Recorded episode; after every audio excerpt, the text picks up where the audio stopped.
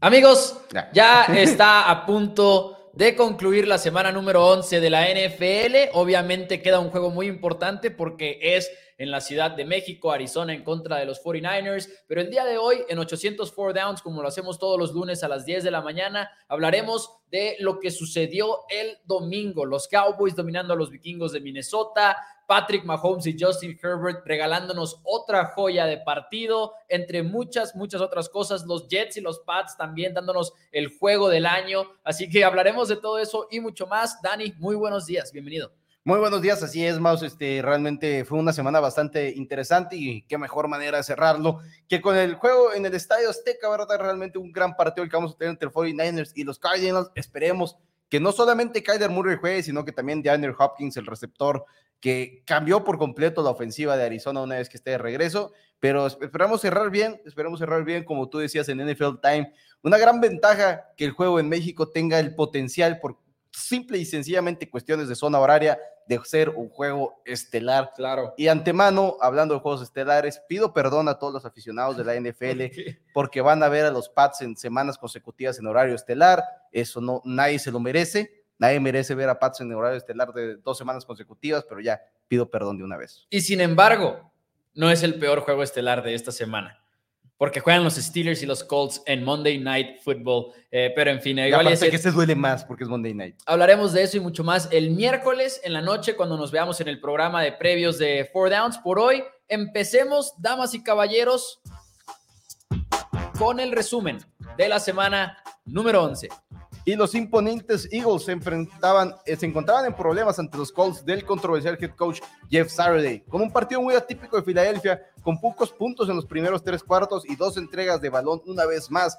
Después de ser tan seguros con el balón y tan efectivos en la primera mitad, Indianapolis entró al último cuarto arriba 13 puntos a 3.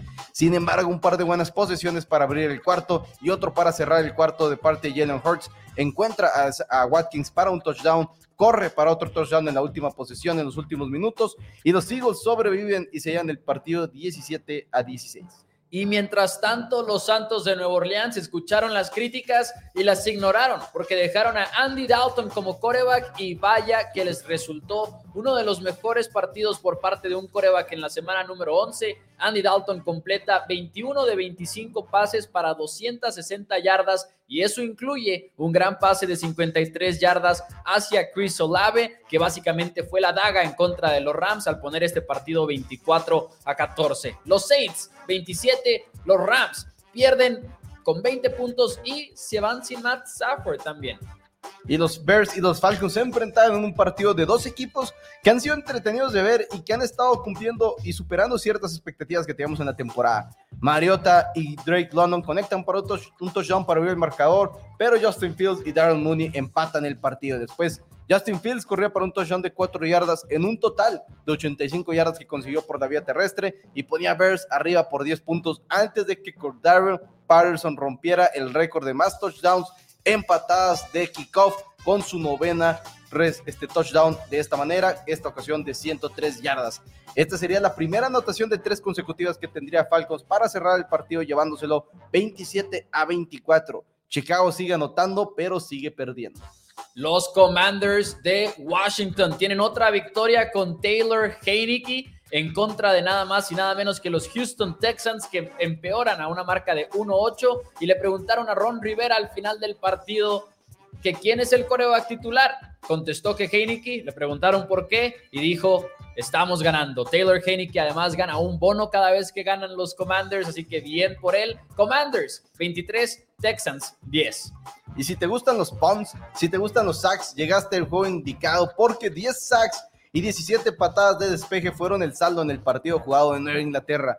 Ninguna ofensiva pudo hacer mucho. Patriots falla dos goles de campo. Jets logra solo una serie ofensiva, serie ofensiva que fue efectiva. Sin embargo, Mac Jones es el segundo coreback que más yardas le ha lanzado a esta defensiva de los Jets. Y qué manera de acabar el partido, porque el mejor regresador de patadas del colegial del 2021, Marcus Jones, quien fue seleccionado por Pats exclusivamente por esta razón, es quien regresa el primer punt a touchdown de toda la temporada en la NFL para que New England se lleve el partido 10 a 3 una vez más ante los Jets. Y calladitos, calladitos, pero los Lions ya están poniendo nervioso a Dani con su apuesta de seis victorias porque ya llevan cuatro. Han ganado tres al hilo y eso incluye una en contra de los Giants de Nueva York, mientras Williams tiene tres touchdowns para el equipo de Detroit en contra de una defensiva de los Giants que no parecía tener respuesta y además una ofensiva que no fue capaz de llegar a la marca de los 20 puntos en este encuentro. Los Giants son buenos, han ganado juegos cerrados, pero el día de ayer se demuestra un poquito de sus inconsistencias. Los Lions 31, Giants 18. Y estábamos en Baltimore y muchos jugadores del Survivor estaban temblando. Después de tres cuartos, los Panthers de Making Mayfield tenían el partido empatado tres puntos contra los Ravens de Lamar Jackson. Un juego accidentado con cuatro entregas de balón entre ambos equipos, una de las cuales lleva a los Ravens a anotar el touchdown que los pondría a dos posiciones de distancia en el último cuarto. Los Panthers y los Ravens extrañan a Gus Edwards y a J.K. Dobbins en el juego terrestre, ya que no está haciendo lo mismo de la mano de Kenyon Drake y Justice Hill. Baltimore 13, Carolina 3. ¿Y quién dice que tienes que liderar un partido en tiempo de regulación para ganarlo? Porque los Raiders nunca fueron ganando el partido en contra de los Broncos de Denver hasta que con un pase de 35 yardas, Devante Adams anota el touchdown del gane en contra de los Broncos de Denver, mientras Nathaniel Hackett se empieza a preguntar si tiene que empezar a hacer maletas, porque los Raiders vencen a los Broncos 22 a 16. Y aquí vamos a buscar hacer un, audible porque mouse se robó uno de mis juegos. Los, poco? los Browns, sí, yo traigo a los Browns y a los Bills entonces en esta ocasión. Ah, no hay problema. Mal mal de no, score, ¿eh? No hay problema. Los Browns y los Bills se están enfrentando. Bills estaba realmente desesperado por una victoria después de perder de dos juegos de manera consecutiva y esa victoria que habían tenido en contra de los Chiefs estaba significando básicamente ya nada. Estaban batallando en este partido que se tuvo que jugar en el estadio de los Lions por las condiciones climáticas que vivió la ciudad de Buffalo Josh Allen solamente lanza para 197 yardas. Seguimos dudando de qué tanto le está afectando ese codo porque nadie esperaba que este duelo Jacoby Brissett iba a ser el coreback con más de 300 yardas y tres pases de anotación. Sin embargo, el equipo de los Bills sobrevive y se lleva el partido 31 a 23, incluso con un touchdown en tiempo basura de parte de los Cleveland Browns. Entonces, si no me equivoco, voy con Steelers. Así es. Porque los Steelers recibieron a los Bengals de Cincinnati en un duelo que empezó de manera épica. Kenny Pickett y compañía anotan en cuatro series consecutivas en la primera mitad. De repente la ofensiva de Matt Canada se veía bien y Steelers se va al descanso con una ventaja de tres puntos en contra de los Bengals. En la segunda mitad se les olvidó como jugador ofensiva porque fueron puros tres y fuera o a veces cuando les iba bien cuatro y fuera para el equipo de los Pittsburgh Steelers que ganaron 1.9 yardas por jugada antes de la última serie ofensiva en tiempo basura. Los Bengals de Cincinnati, mientras tanto, despiertan en ofensiva, un partido de más de 35 puntos, incluso sin llamar Chase, y se llevan una victoria que los pone en los playoffs. Si la temporada terminara el día de hoy, controlan su destino. Los Bengals 37, los Steelers 30. Y el verdadero juego grande ante un rival de la, de la norte de la conferencia nacional, los Cowboys llegaron a jugar a Minnesota, aunque los Vikings no pudieron decir lo mismo. Se abre el marcador con un gol de campo por bando en un juego que parecía que iba a ser bastante peleado, pero parpadeamos y en las siguientes seis series ofensivas de Dallas, para un total de siete consecutivas, consiguen puntos. Sí anota el primer touchdown del partido, Marger tiene dos goles de campo en el primer tiempo, haciendo un sándwich a un touchdown de Tony Pollard, quien regresa a la segunda mitad para tener un touchdown de 68 yardas antes de que su dúo favorito, Ezekiel Elliott, anotara su segundo touchdown del partido desde la yarda número uno. Cousins es mandado al suelo en siete ocasiones distintas y es un gran partido completo para los Cowboys para ganar 40 a 3 a domicilio, mientras que los Vikings nos dejan muchas dudas. Y damas y caballeros, se jugó un juego entre los Chiefs y los Chargers y si hay una lección que podemos aprender es que la NFL no tiene pretexto para no hacer este encuentro estelar cada vez que jueguen por el resto de sus carreras Patrick Mahomes y Justin Herbert, porque qué duelo. Herbert anota para poner a los Chargers con un minuto 37 en el reloj y no sé qué fue más sorprendente, que los Chargers se pusieran en esa posición o que absolutamente todos y cada uno de nosotros esperaban una remontada de los Chiefs de Kansas City, porque este es el mundo en el que viven los Chiefs. Travis Kelsey anota tres touchdowns en la ausencia de Juju Smith-Schuster, de Nicole Hartman y los Kansas City Chiefs lo hacen de nuevo al canto de MVP para Patrick Mahomes. Los Chiefs 30, 30 los Chargers 27 y el día de hoy, damas y caballeros, se juega el Monday Night Football en el Estadio Azteca en México, Arizona en contra de los 49ers de San Francisco. Felicidades a todos los que van a ir al partido, espero que lo disfruten muchísimo. Y bueno, nosotros como siempre vamos a empezar aquí GPI. a recibir llamadas, porque recuerden que en 804 Downs tenemos línea telefónica abierta y disponible para todos ustedes en el 614-394-6721 por si quieren ser parte de la conversación. Échenos una llamada y hablemos de la NFL. Mientras tanto, saludos a los que se reportan en los comentarios. Háganos un favor, si nos están viendo en Facebook y nos están viendo en YouTube, denle like al video porque cada like pone este programa enfrente de más y más aficionados de la NFL y si hay algo que pueden hacer para apoyar el programa, definitivamente es picarle a ese botón del pulgar para arriba. adivina quién está llamando. Eh, Eliu Varela. Me imagino yo. Muy, ya hasta te sabes el número. muy, muy, buenos días, Eliu. el lunes aquí en el teléfono, ni modo de no sabérmelo. muy buenos días, Eliu, que tiene una mejor racha que, pues no sé quién tenga ahorita, quién sea ahorita el equipo más enrachado en la NFL, pero va invicto, creo yo, con la primera llamada de la temporada. Eliu, buenos días. Hola, buenos días, ¿cómo están? Muy bien, muy bien. No, no te hemos construido el monumento porque Eliu Varela pronosticó que los Commanders iban a ganarle a los Eagles la semana pasada y pues se merece ese monumento, el buen Eliu. Así es. Yo creo que unos más felices que otros, ¿verdad, Dani? Yo estoy bastante feliz. Una victoria es una victoria. No creo, que no creo que tan feliz como Mau, ¿eh? Con sus 40 contra una un regreso de patada, pues creo que sí. la, última vez que revisé, Patriotas es el número dos en, los comodines, mientras que los Cowboys es el número uno. Ok, está bien, un, puesto arriba. Vamos a ser el sembrado número uno, Dani, de la Nacional cuando esto se acabe. Eh, Eliu, ¿qué te parecieron los Dallas Cowboys el día de ayer? Una victoria de 43. Realmente se dieron muy sólidos, tanto en ofensiva como defensiva.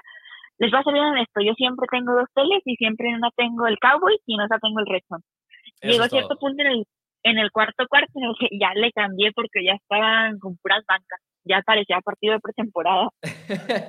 sí, fue, fue impresionante que para el tercer cuarto, ¿eh? ya hasta Vikingos metió a Nick Mullens al partido. Eh, inexplicable que Nick Mullens estuviera en el juego y Micah Parsons lo estuviera persiguiendo después de que Micah Parsons salió lesionado. Y aunque no hubiera salido lesionado, aunque no hubiera salido lesionado, nada tiene que ser Micah Parsons. Agarra el casco y quémalo, arréstalo ahí en la banca, pero no lo dejes que vuelva a salir al emparrillado. Creo que eso fue bastante extraño, pero pues, hey, no puedo evitar disfrutar a ver a Micah Parsons jugar fútbol americano. Lo que sí es que creo que esta victoria es una declaración muy fuerte por parte de Dallas, no nada más por el marcador en sí, sino una derrota difícil en contra de los Packers de Green Bay y no dejas que se te colapse la temporada, ¿no? Si no sales la siguiente semana y haces un gran partido en contra de unos Vikings que estadísticas o no, iban 8-1, iban 8-1 al entrar esta semana.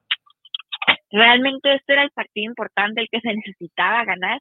Este, el de Packers pues era más bien yo creo que por esa rivalidad que se creó desde cuando es, sí la agarró, este, realmente muy contento. Eso sí, de Maika, sí me pareció que los head coaches no lo deberían haber dejado entrar. Sé que es muy terco y competitivo, pero de verdad yo sentía miedo de que se agravara la lesión y, luego menos porque ya jugamos el jueves. Exacto. Sí, Yo siento que sí le debieron haber dado banca ya.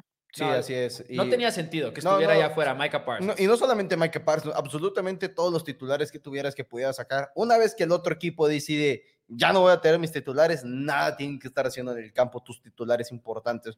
Sí, Lamis, Elio, Tony Pollard, la línea Que hay algunos que tienen que, ¿no? Porque pues no hay de otra, son 53 jugadores pero, y vistes a 48. Así es, tienes que, que todos así casi casi puedes meter puro banca. En la línea ofensiva quizás es donde podrías tener un poquito más de problemas en ese sentido. Claro. Pero sí creo que tienes que estar todos fuera. Eliu, hacen una pregunta en los comentarios que la voy a transferir hacia ti. Dice Alex Sánchez, ¿no creen que ya es demasiado lo de OBJ? ¿Tú crees que OBJ termina en Dallas, Eliu? Porque, híjole, que eh, se reportó este domingo que estaba entre los Giants y los Cowboys y creo que fue bastante significativo el día de ayer que los Cowboys ganaran y los, y los Giants mientras tanto perdieran en contra de los Lions. realmente, pues hablando sincero, somos los Dallas Cowboys, entonces los Dallas siempre han sido un equipo muy mediático que le encanta este pues estar tras el público. Y en este caso, pues lo pueden ver que toda la ofensiva dice que quiere a OBJ. Y yo realmente creo que sí se va a lograr porque pues ya nomás quedan de finalistas gigantes y Cowboys, esta derrota de gigantes y luego la que les vamos a dar la próxima semana, pues creo que ya va a ser muy evidente que OBJ va a terminar en Dallas. Y ya estoy esperando que sea oficial para comprarme el jersey. Eso es todo. Eliu, ¿algo que quieras agregar? Este, pues nada más que sigamos disfrutando de la NFL y que Mahomes sí va a ser el MVP y claramente mejor que Josh Allen. Que tengan buen día, los Cowboys. Buen día, buen día a, a Eliu Varela, que sí creo que es un hecho que ahorita Mahomes pues es el líder en la conversación del MVP. Ah, sí, creo que sí. Ahorita, más, después de un otro fin de semana bueno de parte de Patrick Mahomes, donde lanza los tres pases de anotación a Travis Kelsey cuando no tenías a Julius Smith-Schuster, Kadarius Tony salió lesionado temprano en el partido, estabas haciendo todo de la mano de Sky Moore, eh, Clyde Edwards Heller también salió lesionado, ya nomás tenías a Isaiah Pacheco y a un Jerry McKinnon que venía de lesión, está y eh, en primetime aparte en contra de los Chargers, quienes muchos los dan como el favorito a ganar tu división. Este, respecto a lo de BJ, entiendo mucho lo de que los Giants perdieron esta semana y los Cowboys ganaron y creo que tienes eso, pero pero necesitas ser el que le ofrece mínimo el mismo contrato que los Giants. Sí, creo que, eh, creo que está muy padre y creo que sí, OBJ anda buscando firmar con un equipo contendiente, pero si la diferencia en, en contrato es bastante grande, creo que sí va a haber una, una decisión de parte de OBJ ese otro equipo. Sobre, Esperemos. Sobre todo si su intención es quedarse en un equipo por mucho tiempo y estás viendo lo que Brian Dable está construyendo en Nueva York y dices, se ve bien, se ve bien. Pero al mismo tiempo, Dallas tiene un coreback.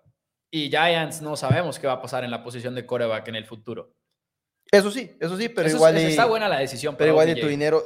va a ser interesante ver qué tipo de contratos ofrecen los equipos porque es una situación muy atípica la de OBJ en este momento. Valentín pregunta que si Tony Pollard puede entrar a la conversación del jugador ofensivo del año. Me encanta Tony Pollard, pero creo que no. Creo que hay muy buenos receptores. El mismo Jefferson que ayer Trevon Diggs lo, lo cayó, la verdad. Mi respeto a Trevon Diggs. Eh, Tyreek Hill, Justin Jefferson.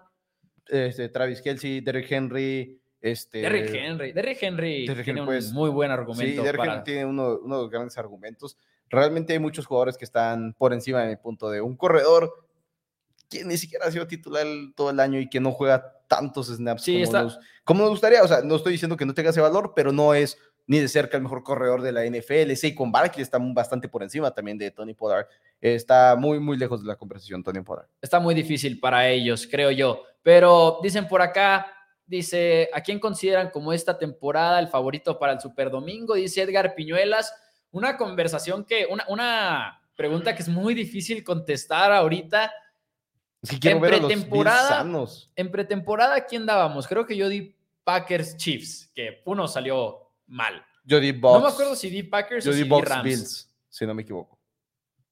Del lado de la americana, los dos estamos bien, ¿no? O sea, los, estamos confiados. Yo, este, Chiefs se ve bien, Bills todavía se ve bien, a pesar de tener dos derrotas en las últimas tres semanas. Del lado de la nacional, lo que pasa es que muchos equipos se cayeron. Tampa Bay sigue en la conversación. Porque que acaban pues, de abrir la, ventana de Giovanni Bernard, un corredor que va a llegar a hacer esa dupla, quizás ahora el Richard White en vez de Leonard Fournette, así que puede ser ahí unas manos seguras más en tercera oportunidad. Pero ahorita de que puedes poner a Cowboys como, como tu predicción para el Super Bowl, lo puedes poner. ¿eh? es, muy, respetable, claro, no, no, hay, ningún problema. Ahorita este, hay muchos argumentos para que sean el mejor equipo en la conferencia nacional, sin lugar a dudas, pero este, creo que en este momento, o sea, hoy por hoy, si los enfrentara ya, son los Chiefs pero quiero ver a los Bills sanos, si es que pueden estar sanos. Sí, porque en, postemporada. Ayer, por ejemplo, recordemos que jugaron, todavía están jugando sin Davis White, su mejor cornerback, que te cambia toda la matemática en tu defensiva. Estás jugando además sin Kyrie Lamb, ayer no jugó Kyrie Lamb, no jugó Gregory Rousseau, una ala defensiva que ha sido casi igual de productiva que Von Miller, por ejemplo, para darnos una idea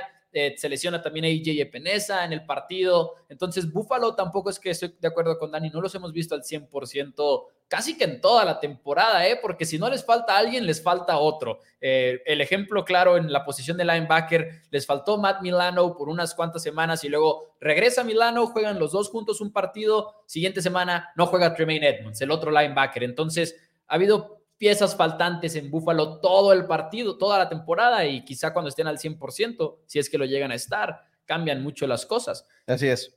Y lo que sí es que creo que va a ser un gran fracaso de parte de los Bills si no logran encontrar a, un, otro receptor. Porque sí tengo un poquito más de dudas de quién es esa arma que no se llama Stephon Diggs en nuestra ofensiva. Y creo que mientras teníamos las dudas de parte de los Chiefs, Patrick Mahomes está callando con conectando con Julius Smith-Schuster antes de su conmoción cerebral, con un cadáver estudio en su primer partido con el equipo realmente la semana pasada, gran encuentro, Sky Moore el día de ayer, Mahomes está haciendo más receptores de los que está haciendo Joe Allen y creo que nos está demostrando por qué está muy padre pensar que Joe Allen y Patrick Mahomes son muy buenos coreajes que están muy cercanos uno del otro, pero Mahomes está bastante arriba de lo que es está Josh Allen. Nada en contra de Josh Allen, simplemente Mahomes es lo que es, es Mahomes. Habiendo hablando un poco de, de, Cowboys vikingos, nada más quisiera preguntarte una cosa antes de avanzar. Eh, vikingos, ahorita, ¿qué piensas de ellos? fue como un juego que igual y confirmó algunas de las sospechas de que igual y no eran tan buenos, o quizás siguen ahí en la conversación dentro de la conferencia nacional, porque yo creo que sí. abajo de Eagles, abajo de Cowboys, abajo de Box. Me gusta. Y muy parejos con Seahawks. Muy parejos con Seahawks. Muy parejos con Seahawks. Abajo que. y con 49ers. ¿Abajo que Giants? No, arriba de Giants. Yo estoy de acuerdo. Es que Giants, o sea, me gustan mucho y están haciendo las cosas bien, pero si me estás diciendo, ¿confías en Daniel Jones en playoffs? No, no, no confío en Daniel Jones en playoffs. Simple y sencillamente un comodín peligroso, ¿no? Al final Así de cuentas. Es un comodín que no, te bueno, puede... no, no, comodín, no, no, esa es la ventaja. Esa es la ventaja que tienen los Vikings, que van a ganar la división y vas a estar este, con un potencial de, oye, si eres tú Seattle, si eres tú 49ers, tienes que venir a Minnesota y Minnesota no es un lugar este, sencillo de ir. La afición es realmente muy, muy fiel. Tenemos llamada aquí en 804 Downs. Muy buenos días. ¿Con quién tenemos el gusto? Amigo Mao, Dani, Marcos Darius desde acá, desde Coaxacualcos, saludándolos feliz, feliz, como una lombriz. ¿Qué pasa? ¿Qué pasa, señor Larios? La verdad es que sí, es, estuvo el juego como para como para calmar además muchas de las preocupaciones que surgieron en la semana número 10 cuando Cowboys perdió, perdió contra Packers. Yo creo que la palabra que usaría fue como, fue como reconfortante no tener esa victoria. Así es, así es, amigos. La verdad, sí, yo, yo muy contento, eh, eh, feliz porque se dio esa victoria. Oye, nada estoy viendo la repetición del juego ¿Qué onda con las cebras de querer repetir? Afortunadamente Mager volvió a hacer los 60 yardas.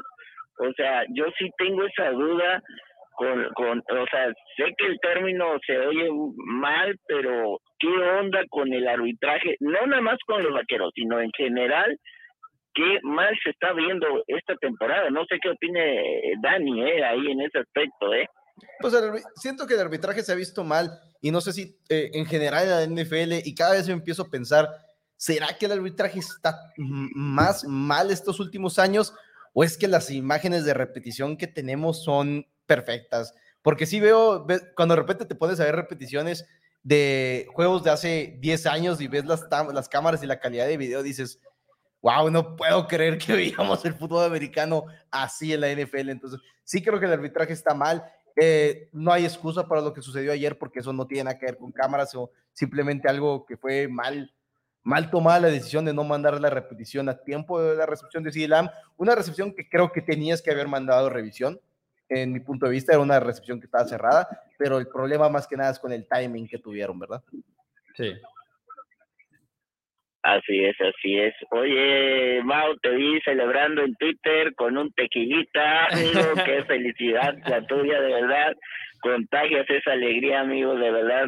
Eh, un gran programa el suyo, ya saben, desde acá, desde la Afición Vaquera, les mandamos un saludote y pues esperamos tenerlos otra vez nuevamente acá platicando a los dos, ¿eh? Ah, muchísimas gracias, muchísimas gracias. Y creo, creo que lo del el, cotorreo del tequila se va, ya están pidiendo que se haga tradición, porque en contra de los Packers también subí una foto con un tequila, pero digamos que la expresión era, era distinta a la, de, a la de anoche. Entonces, todo bien. Muchísimas gracias por tu llamada. Sí, un saludote, ya saben, este, eh, sigo su programa también, eh, les mando un saludo desde acá, desde Coatzacoalcos. Hasta luego, amigos. Eso es todo, eso es todo. Saludos a Marco Larios y la verdad es que... De ahí afición vaquera, para que los busquen en, sí. en Facebook. Contentos los aficionados de los Dallas Cowboys. Y es que tendrían que estar contentos. Sí, y eso sí fue una secuencia extraña, a más no poder. Para los que no vieron el partido, o sea, se ponen los Cowboys en una posición para intentar un gol de campo de 60 yardas. Hay un timeout, tienen todo ese tiempo para revisar la jugada de la recepción de CeeDee Lamb anterior a ese gol de campo pero justo cuando patea Brett Maher empiezan a pitar la jugada como una revisión. Entonces técnicamente no se dio ese gol de campo de 60 yardas que fue bueno en su primer intento. Y luego le pides a Brett Maher que lo vuelva a patear porque los árbitros determinaron que sí había sido recepción, pero pues no se jugó ¿no? el, gol de campo. Entonces vuélvanlo a intentar. Eh, fue una secuencia muy, muy extraña. Muy buenos días. Otra llamada. Otra llamada. ¿Con quién tenemos el gusto? Hola, con Luis Gomar. ¿Cómo se encuentran? ¿Qué tal, Luis? ¿Qué tal? Si no me equivoco, invitado de la semana. Ya fue así. Pasada. Ah, de la semana pasada. ¿Cómo estás? Bien, bien, bien. ¿Ustedes cómo se encuentran? Muy bien, muy bien. Bien, también. Mejor que los Giants que están perdiendo jugadores a diestra y siniestra. Ahora acaban de reportar que a Dory Jackson fuera de cuatro o seis semanas. Una lesión en el MCL. Uno argumentablemente el mejor cornerback del equipo de los Giants y también perdieron a, al receptor novato, Wandel Robinson, para el resto del año con un desgarre de ligamento anterior cruzado a la rodilla, así que pobrecitos Giants. Pero bien, bien. En perfecto timing, ¿no? Contra los Cowboys este jueves. Sí, aunque apesta, aunque duele, duele ver que se lesionen esos jugadores. Más una Dory Jackson que por fin está como que respondiendo. Y Robinson, Robinson también se está yendo bien. Muy buenos días. Eh, Sí, sí, totalmente. Yo quiero hablar como de un tema en específico que sería las Águilas de Filadelfia. ¿Se están cayendo? No creo que se estén cayendo. Creo que es difícil, como siempre decimos, estar ganando en la NFL. Este, creo que respondieron de una manera muy eh, correcta, a mi punto de vista, al, al, estar abajo en el marcador tan tarde en el partido en contra de los Colts en casa de Indianapolis. El juego de los Commanders fue un juego que simplemente fueron entregas de balón muy innecesarias. El fumble de Watkins. Si no, si no hace ese fumble Watkins en la recepción larga, igual estamos hablando de los Philadelphia Eagles de 10-0 todavía, invictos en la NFL. Pero fueron entregas de balón que son un poquito sin sentido. Pero creo que los Eagles van a seguir siendo ese equipo que va a ser difícil de vencer por el hecho de que pueden dominarte en los dos lados de las trincheras. Y aunque no tengas al mejor coreback o no tengas al mejor este, coacheo, si quieres comentarlo, las trincheras están ahí y van a seguir pudiendo dominar. Muchos castigos ayer y, no sé si fue como que muy exagerado los castigos. De repente volteé a ver y era primera y 35 para los Eagles con un holding y una interferencia pase de este, ofensiva que dije, mm, no sé si son tan claros. Yo creo, que, yo, yo creo que no es momento de presionar el botón de pánico, pero es momento quizá de sí aceptar un poquito que ese, ese cero en la columna de derrotas cuando dura más de cinco semanas se convierte en un poquito de una ilusión en el sentido en el cual los ves como un equipo que no puede ser vencido, ¿no? A pesar de que lo más probable es que vayan a ser vencidos en algún punto de la temporada, como lo fueron en contra de los Commanders y como estuvieron a, a una nada de serlo otra vez en contra de los Colts de Indianapolis. Pero creo que siguen siendo un muy buen equipo con uno de los mejores rosters en la NFL. Lo que sí es que, en mi opinión, seguimos estando más o menos con la misma versión de Jalen Hurts que en años anteriores. Claro, ha mejorado como cualquier coreback mejora en la NFL cuando tiene más experiencia, pero tampoco creo que estemos viendo a un mariscal de campo que tenga todas las respuestas desde mm. dentro de la bolsa de protección o que pueda manejar el blitz de manera perfecta. Creo que siguen siendo preguntas que limitan un poquito a Jalen Hurts todavía y que cuando lleguemos a los playoffs, y sea Tom Brady contra Jalen Hurts o incluso en otro nivel, pero Dak Prescott contra Jalen Hurts, la ventaja de quién tiene el mejor coreback no le va a, no le va a pertenecer a Filadelfia, en mi opinión. No es lo mismo tener a Devonta Smith como fue a recibir uno a AJ Brown. Exacto. Ah, por cierto, este fue el primer partido de Águilas sin Dallas Goddard, que es una pieza importantísima en su ofensiva y también quizá por eso se vieron varias de las limitaciones, creo yo. Y creo que Colts puede tener una buena defensiva, la verdad. Sí, sí. Colts al final de cuentas con lo que estuvo viviendo un rato, este, creo que sí fue un poquito decepcionante el partido en mi punto de vista. Pensé que Philadelphia iba a ganar el juego cómodamente en contra de los Colts quienes tampoco se vieron bien ofensivamente, realmente Ryan se vio mal, pero sí pensé que los, los este, Eagles iban a ser un poquito más efectivos en el, en el lado ofensivo del balón y que iban a estar haciendo un poquito más de daño. La ventaja para ellos es que ganaron el partido y que les queda realmente dos partidos complicados en la temporada, que son los Cowboys en, eh, es en Nochebuena, si no me equivoco. Nochebuena es correcto. En Nochebuena y, es en Filadelfia. Y los Packers. Eh, Sunday night. Los, eh, los Packers, pero no, pero incluso tienes juegos contra Giants, contra Osos, que sí, debes de ser mejor que esos equipos, pero hemos visto a esos equipos poner en jaque a, muchos otros, ¿no? Entonces estará buena la temporada para Filadelfia para cerrarla. ¿Y lo siguen viendo como favoritos para ganar el este? Sí. Sí, por, por pura matemática. Por sí, sí, no, no. Creo que Cowboys es probablemente mejor equipo si se enfrentan y probablemente escoja a los Cowboys para ganar cuando se enfrenten, pero por matemática ahí las tiene que perder dos juegos y Dallas tiene que ganar todo lo que le queda para poder ganarse la división, ¿no? Y, el, y uno de esos dos juegos que pierda Filadelfia tiene que ser en contra de los Cowboys. Entonces, por matemática creo que sí, pero creo que en este momento, si se enfrentaran el día de hoy, diría que Cowboys gana ese partido. Sí, pero el problema es que los Cowboys se tienen que ir perfectos mientras que los Eagles necesitan perder dos juegos, incluyendo el cliente que es contra Dallas. Entonces la, situación en la división ya está un poquito este, complicada. Y Gracias a Valentín, por cierto, que me corrige, el partido que queda es en, en el AT&T Stadium, es cierto, el primero fue el de Cooper Rush que pierden en Filadelfia. Gracias a Valentín. Pero bueno. Excelente. Pues bueno, eso sería todo de mi parte. Les mando un abrazo y muchas felicidades por su programa. Muchísimas gracias, Luis. Y muy buena pregunta, por cierto, la de Filadelfia, porque teníamos que atenderla. Teníamos, teníamos que hablar de ellos y los Colts al mismo tiempo.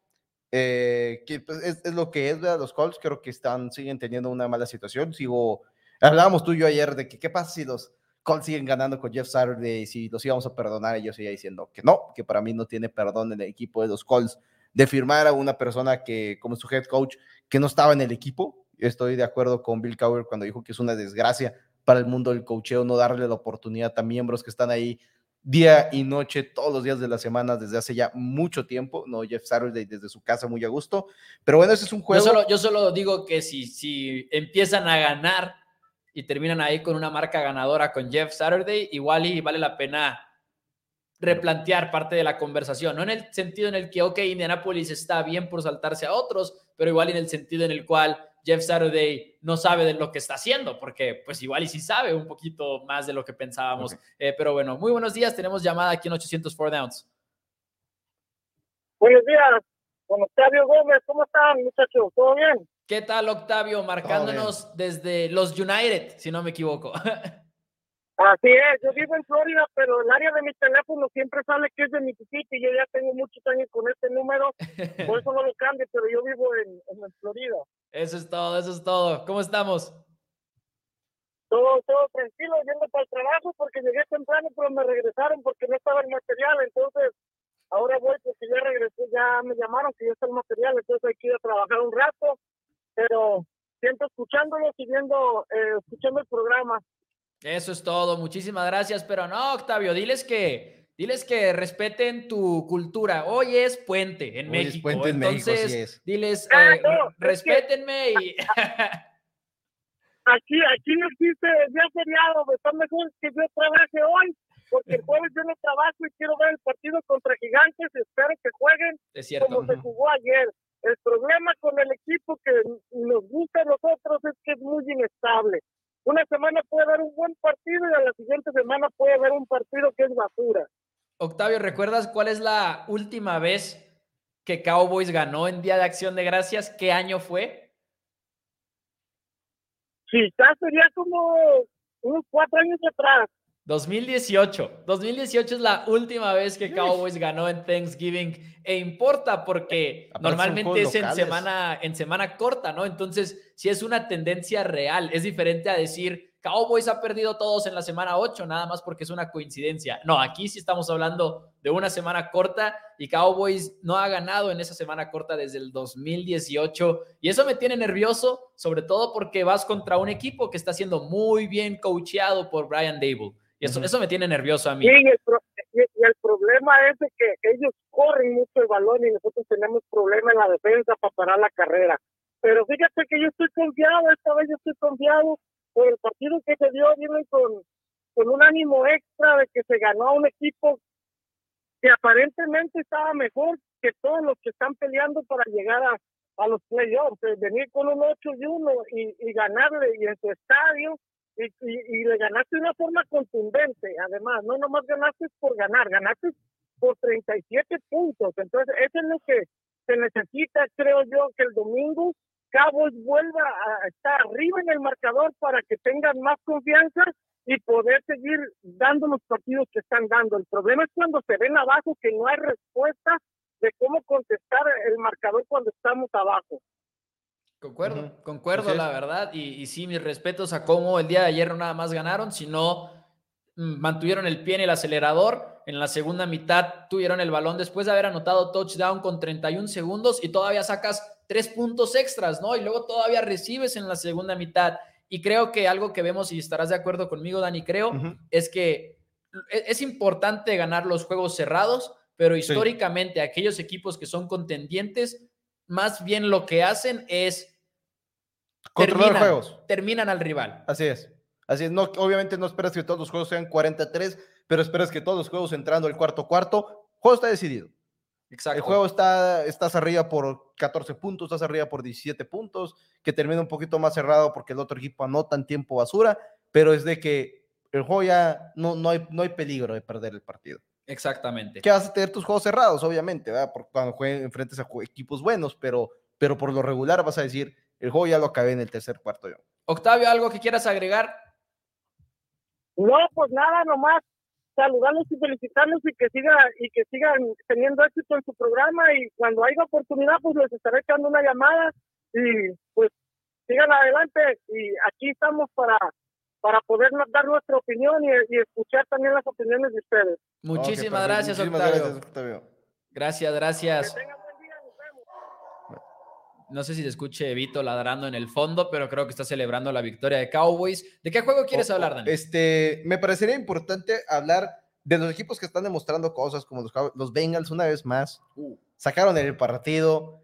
Lanzó dos intercepciones Joe Burrow y si ves más, ajá, o sea, si ves los números de, o sea, si ves nomás los, el box score, dices, ah, lanzó otra vez dos intercepciones en contra de los Bengals.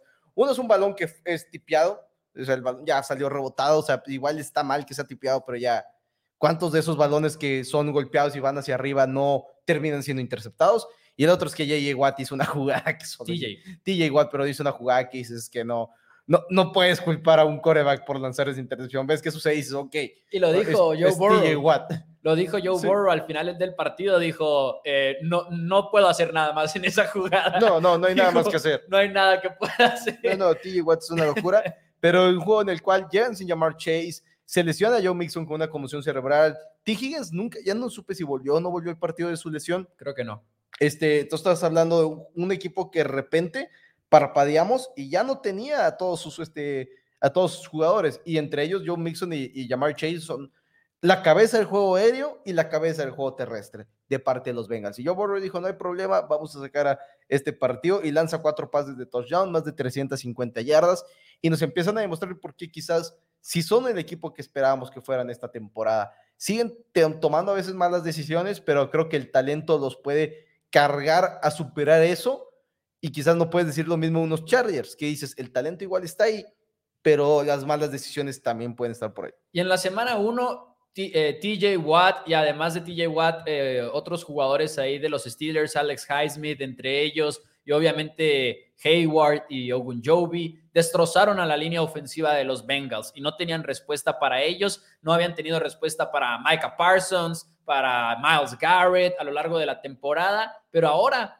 los dos tackles se vieron geniales. Jonah Williams del lado izquierdo, Lyle Collins del lado derecho. Mis respetos al trabajo que hicieron en contra de esta presión al coreback y mis respetos a cómo ajustó también el staff de cocheo de Cincinnati, que era lo que yo dudaba y lo que a mí me, preocupaba en este partido para Cincinnati, que no los habíamos visto lanzar bien el balón sin llamar Chase, porque en parte igual y en contra de Carolina no lo intentaron, pero en contra de Browns, por ejemplo, sí, pero intentaron reemplazar a Jamar Chase por medio de un comité de receptores y eso creo que nunca les iba a funcionar.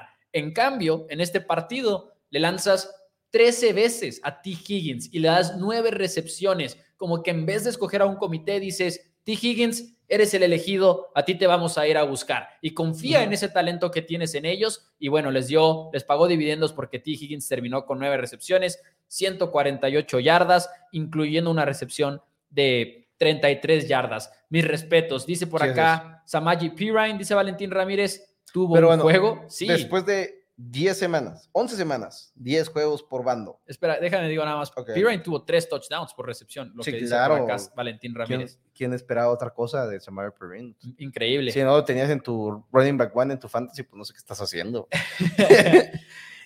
Raven 7-3, Bengal 6-4, 10 partidos por bando. ¿Quién se lleva la división? Ravens. ¿Te quedas con los Ravens? Sí. Yo me, yo me sigo inclinando con los Cincinnati Bengals. Está bien. Me sigo eh, inclinando con los Bengals. Confío un poquito más en Ravens, pero definitivamente va a ser una pelea muy, muy cerrada. Va, a, ser una, va a ser un duelo, un duelo bastante interesante. ¿Cuándo vuelven a enfrentarse?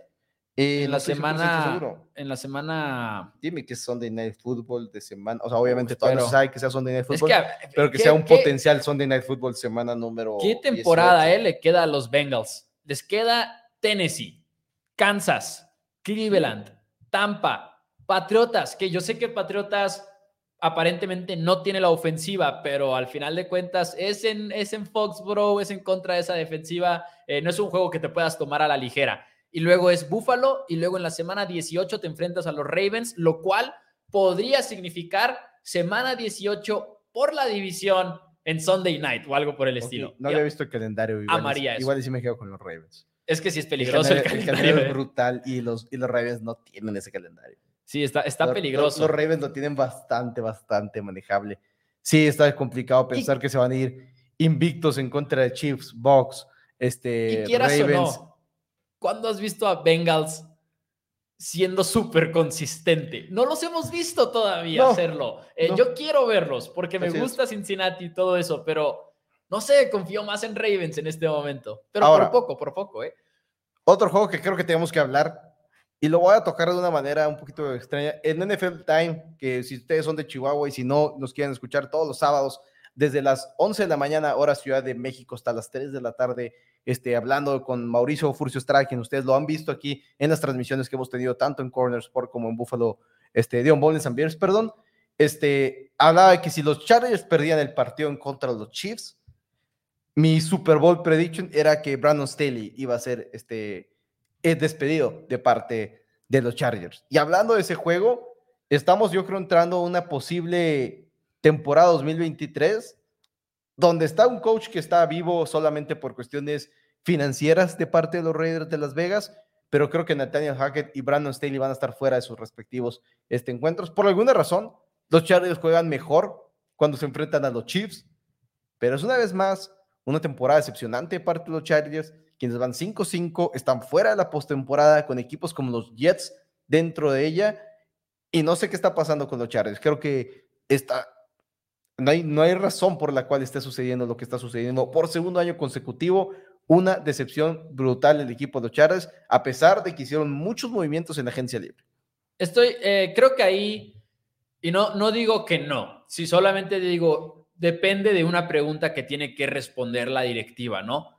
¿Qué tanto peso le pones a las lesiones de Mike Williams, de Keenan Allen, de Rashawn Slater, de Joey Bosa, de todos estos jugadores clave que no has podido tener por gran parte de la temporada? ¿Qué tanto le pones, eh, qué tanto peso le pones a eso y qué candidato tienes que puedas traer que en mi opinión, para que valga la pena deshacerte de Brandon Staley, tienes que traer a un gurú ofensivo, alguien que realmente le abra las puertas a, Justin Herbert, como Andy Reid lo hace para Patrick Mahomes, como por un tiempo lo han hecho también para, para Josh Allen con Brian Dable y ahorita con Ken Dorsey. ¿A, quién puedes traer para realmente explotar el talento de, de Herbert. ¿Será que Sean, Sean Payton? Eric Bienemy podría ser uno de ellos también. Ahí creo que hay. O sea, tienes que contestar qué tanta confianza tengo en que uno de esos personajes lo pueda hacer y que lo pueda firmar yo a ese personaje. Pero al mismo, creo que es sencillo, este, si de repente volteas y los equipos que van a tener una vacante en su posición de head coach, Charles es el mejor de todos ellos. Por porque Herbert. porque tienes a Justin Herbert. Tienes un coreback entrando apenas en su cuarto año de contrato novato, va a ser en su momento. Es el único que va a estar teniendo esa esa apertura de quién puede ser. Es un equipo que está completo, que tiene varias soluciones en varias posiciones, como lo es los cazacabezas, como es tu tackle izquierdo, como es tu coreback, es tus receptores, es tu corredor, es tu safety número uno, es tu cuerpo de linebacker. Está, bastante, bastante completo el equipo de los Chargers. Y sí, quizás este año tiene esas lesiones, pero el año pasado es otra temporada en la cual se quedaron cortos y no llegaron a playoffs. Y ahora no están no están este, cerca de muchos de los encuentros.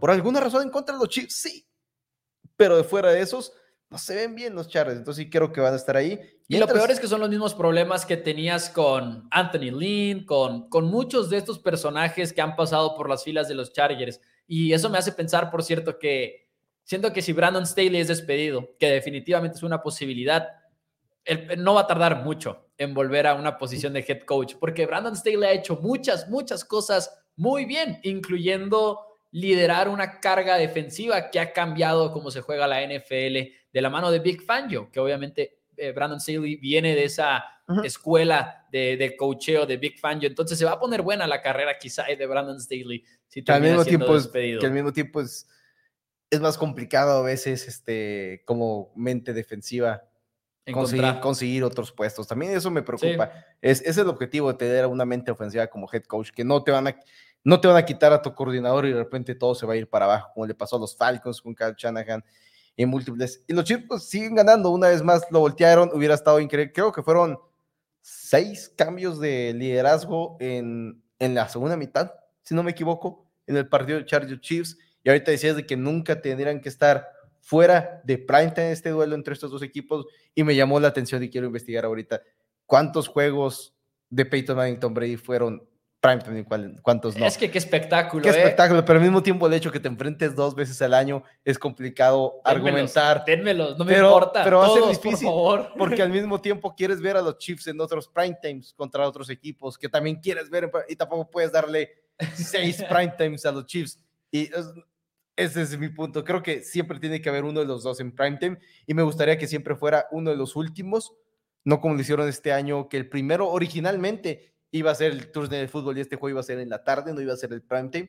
Este hicieron el flex, pero. Pero es que qué brazo el de Herbert. Hubo un, hubo un momento en el cual. El pase a Keenan Allen. El, el pase a, a, Palmer también, en el cual sacan el balón, Herbert rola hacia la derecha y como él rola hacia la derecha, parece que Palmer lo va siguiendo para posicionarse así enfrente de él. Y luego corta hacia el otro lado y como Herbert tiene un cañón, no importa que esté lanzando desde el lado derecho del campo hasta el lado izquierdo, llega el balón y llega preciso y llega con velocidad. Es, es espectacular lo que hace Herbert en estos partidos y, entiendo en ese sentido que igual y sí quieres un coach ofensivo para él. Así es. Dice por acá, yo ya que le den el Sunday Primetime como horario oficial a los Chiefs, que jueguen cada Sunday night, hey, tampoco me quejaría porque se ha convertido en televisión que no te puedes perder. Dice Ricky Ricardo, Patriots contra Jets. Si no se hubiera decidido por esa actuación de equipos especiales, hubiera terminado empatado. Me sorprende lo conservadores que fueron los entrenadores por arriesgar y soltar más a sus corebacks. Hicieron un partido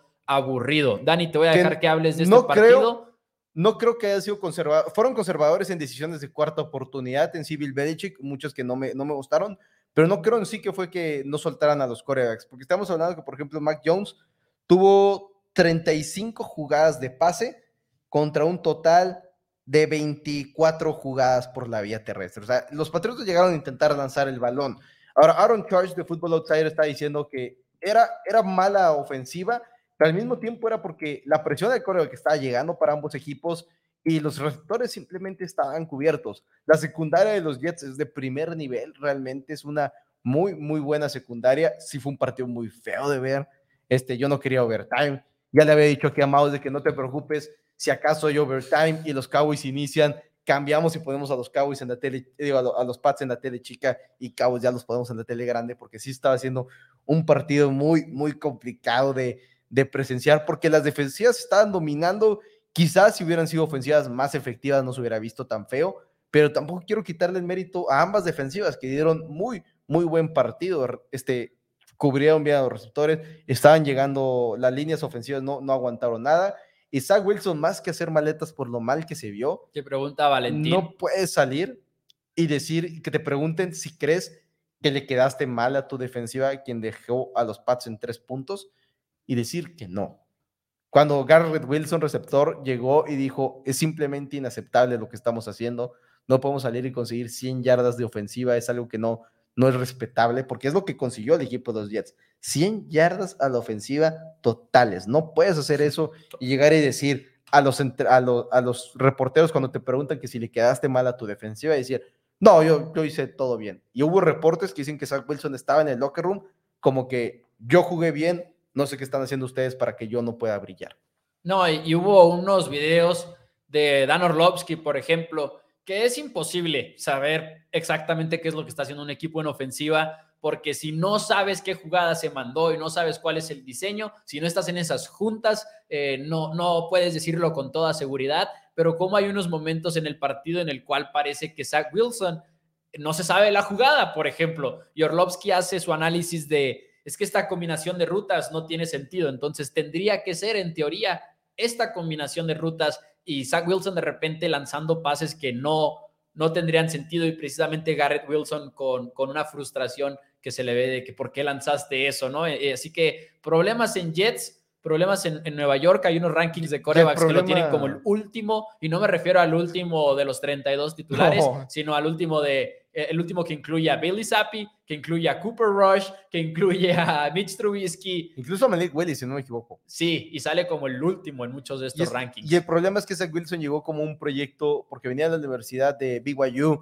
y que su mejor año fue en la temporada de la pandemia, donde no enfrentó a nadie fuera de su conferencia, enfrentó a puros equipos malos. Es como que tienes esa esas esperanzas de lo que viste en esa temporada se traduzca a la NFL y de repente tengas un Patrick Mahomes, un Joe Allen, uno de esos que camina por todos lados, lanza el balón de cualquier posición sin estar plantado, con un cañón de brazo y no está ahí esa solución. Y los Jets realmente están en una situación incómoda porque han ganado muchos partidos que los van a tener un poquito fuera del alcance de un coreback de los mejores, porque estamos hablando de tres equipos, cinco equipos seleccionaron coreback en la primera ronda del draft pasado Solamente dos no tendrían que ir por uno en este momento si tuvieras la oportunidad en la primera ronda 2023, este, que son los Bears y son los Jaguars.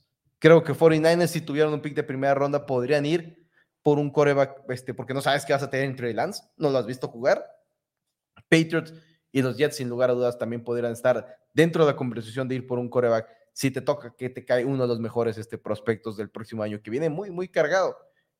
Ya pero nos tenemos que ir. Eh, Bills en contra de los Browns, gana Buffalo, un partido que creo que era importante que ganaran, a pesar de que Cleveland igual no era la gran amenaza y eras gran favorito y todo eso, eh, pues no podías confiar mucho en Buffalo, que batalló al principio incluso en anotar puntos, eh, se fueron 13-10 al medio tiempo, por ejemplo, entonces no fue fácil. Ya hablamos un poquito de los Giants perdiendo en contra de los Lions. Preguntaban ahorita por Ravens, ¿qué le pasó a los Ravens? ¿Por qué nada más ganaron 13-3 en contra de Panteras de Carolina? Un juego que casi no vi con atención, pero tú qué. Es que siento que los Ravens siguen siendo un equipo que no ha invertido en lo que tendrían que haber invertido. ¿Cómo es posible que no es uno de los equipos que estamos escuchando una y otra y otra y otra vez que están intentando firmar un OBJ? Nunca salieron y, y no sé qué están esperando este no está en una situación incómoda en la cual Lamar Jackson va a ser agente libre el próximo año, que lo vas a etiquetar y todo eso, pero ya empezaste con el pie izquierdo desde el hecho que no lo hayas firmado una extensión antes de esta temporada, ¿verdad? No, no tiene absolutamente este, sentido, pero sí creo que el equipo de, de los Ravens siento que igual se lleva la división simplemente por lo que hablábamos ahorita del calendario, que sí está muy complicado para los Bengals, pero si me preguntas cuál, cuál es la diferencia entre los Ravens de este año en unos playoffs o los Titans del año pasado en unos playoffs, no sé si existe alguna. Realmente tengo las mismas expectativas. Creo que no es un equipo que le podría ganar a los Bengals en un juego de playoffs. Creo que no le puede ganar a los Dolphins, no creo que le pueda ganar a los Bills, no creo que le pueda ganar a los Chiefs. Entonces creo que es un equipo que seguramente primer partido de postemporada y los van a mandar a su casa. Justin Fields, mientras tanto, se sigue viendo bien, pero los Bears siguen perdiendo. se lesionó. Se lesiona. Que por cierto, Kel Pitts, no sé si vieron la imagen, la lesión de la rodilla de Kel Pitts, parece ser que no es tan grave. Qué bueno. Parece ser que simplemente un esguince del MCL cuando parecía que pudo haber sido rodilla total y absolutamente destruida, ligamento fuera y que pues obviamente fuera el resto de la temporada. Y en el mismo juego Justin Fields se lesiona el hombro izquierdo y el hamstring, el tendón de la corva, lo cual es, es complicado obviamente porque los Bears han visto, se han visto bien gracias a la, a la afectividad corriendo de parte de Justin Fields y si de repente dices el tendón de la corva no está bien, mm, ya esos Bears ya no son los Bears. Ahí lo tienen. ¿Algo que quieras agregar, Dani, antes de que nos vayamos el Mañana le gana México al equipo de, a la selección de Polonia en el Mundial con doblete de Alexis Vega y un sencillo del Chucky Lozano, porque soy una persona muy optimista de acuerdo a la selección mexicana. Ahí lo tienen. Y el día de hoy, pues disfruten el Monday Night en el Estadio Azteca. Amigos, si les gustó el programa, si llegaron hasta aquí, denle like al video. Cada like nos ayuda a poner este programa enfrente de más y más aficionados de la NFL y es lo más grande que pueden hacer para ayudar el programa. Muchísimas gracias, amigos de Four Downs. Nos vemos el próximo miércoles a las 9 pm, hora Ciudad de México. Adiós. Vamos México, sí.